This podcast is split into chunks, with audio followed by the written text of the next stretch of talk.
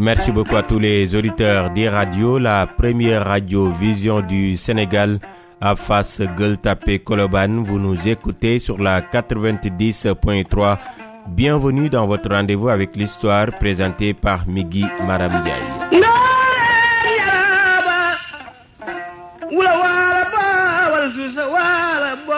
Le Sénégal dans l'histoire vous propose un numéro spécial ce lundi.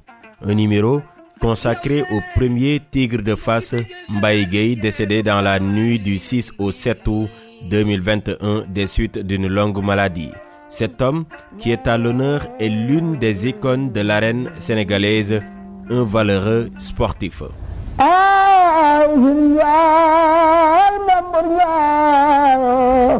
Et dans ce numéro, nous allons revenir sur son combat contre Doubalès, le père de Balagaï le fameux combat sans verdict.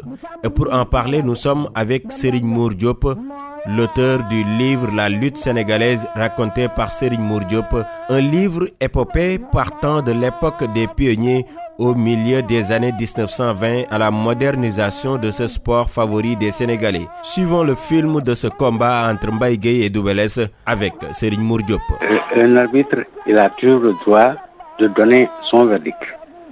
Mais il a également le droit de dire que ce combat n'a pas de verdict. Je ne peux pas donner un verdict. Voilà ce qui s'était passé entre euh, Doubelès et Mbaye Il y avait eu une première confrontation que Double avait gagné facilement, très facilement. Alors, à la, revanche, euh, il y a eu une attaque de Megui qui a mis un croc en jambe et a renversé Double Mais malheureusement, ils sont tombés ensemble, tous les deux. Alors, immédiatement, Mbaïdi s'est levé et est rentré chez lui. Double est resté dans l'arène. L'arbitre ne pouvait pas décider il n'a pas osé euh, prendre une décision. Il a dit un combat sans verdict. Je n'ai pas de verdict à donner. Alors ce qu'il avait lieu de faire, c'est de continuer le combat ou de décider.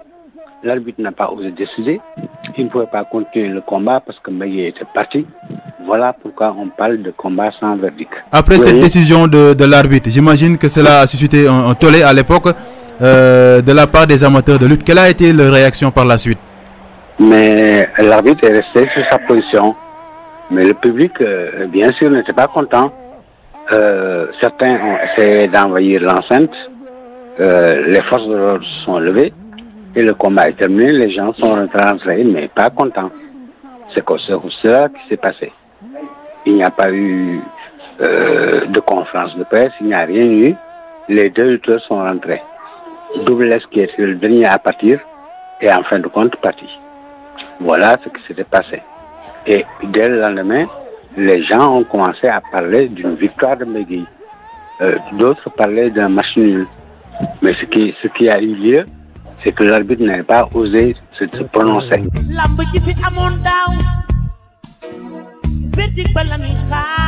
Ce combat sans verdict sera le dernier face-à-face entre Mbaye et Doubalès, deux grands lutteurs qui ont marqué l'histoire de la lutte sénégalaise. Sans transition, la parole à Serge Diop qui nous dresse le portrait du premier tigre de face.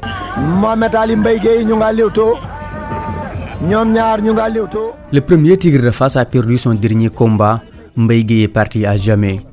Il est sans doute le meilleur lutteur de sa génération et l'un des lutteurs sénégalais qui ont écrit l'une des plus belles pages de l'histoire de notre sport national.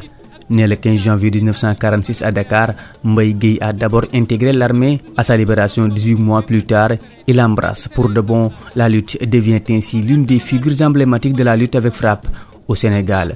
D'ailleurs, le surnom de Tigre de Face lui a été donné par un collaborateur du quotidien national du nom de Yamar Diop. C'était le 14 juillet 1968 lors de son combat épique face à Sanjambour aux arènes Mahari Cham.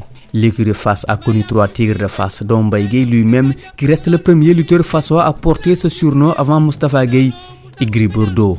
Mbaye est un athlète qui a marqué à jamais l'histoire de notre sport national.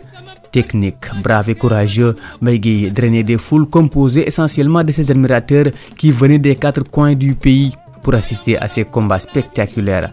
Mais en dehors de ses face-à-face rudes et de ses sacres historiques, Mbaye se distinguait également par son célèbre bac effectué avec des pagnes nouées autour des hanches il est aussi considéré comme un modèle pour plusieurs générations de lutteurs. Des combats mémorables, Mbaye en a disputé tout au long de sa riche carrière. D'ailleurs, le principal concerné s'est rappelé de l'un d'entre eux. Mon plus grand combat, je l'ai disputé le 2 février 1969 contre Robert Diouf au stade Ibamar Diop. À cette époque, Robert était considéré comme Tyson et tout le monde voulait le battre. Un combat où je l'ai surprendre tout le monde en remportant la victoire. Au court sifflet, j'ai attaqué pour frapper et Robert Diouf est tombé KO. Ce fut une grande victoire pour moi et tous mes fans. Je ne l'oublierai jamais. Fin de citation. De la même manière, l'écurie face ainsi que le monde de la lutte n'oublieront jamais ce technicien hors pair. Son combat contre Double S en 1977 sans verdict continue de défrayer la chronique. Mbaye restera dans l'histoire des arènes sénégalaises comme le premier lutteur à avoir signé avec le promoteur Bassirou Diagne Marem Diop, qui deviendra par la suite le grand Serigne de Dakar, un combat de 2 millions de francs CFA pour affronter Robert Diouf. À 75 ans, le Tigre de Face est tombé des suites d'une longue maladie, laissant derrière lui un monde de la lutte orphelin de son champion et de ses prestations mémorables. Ce portrait met un terme à ce premier numéro de la semaine de votre rendez-vous préféré, le Sénégal dans l'histoire présenté par Migui Maramdiaï. Merci beaucoup pour votre fidélité renouvelée à mes auditeurs. Rendez-vous demain pour un nouveau numéro, mais d'ici là, restez fidèles au programme des radios, la radio d'ici et d'ailleurs.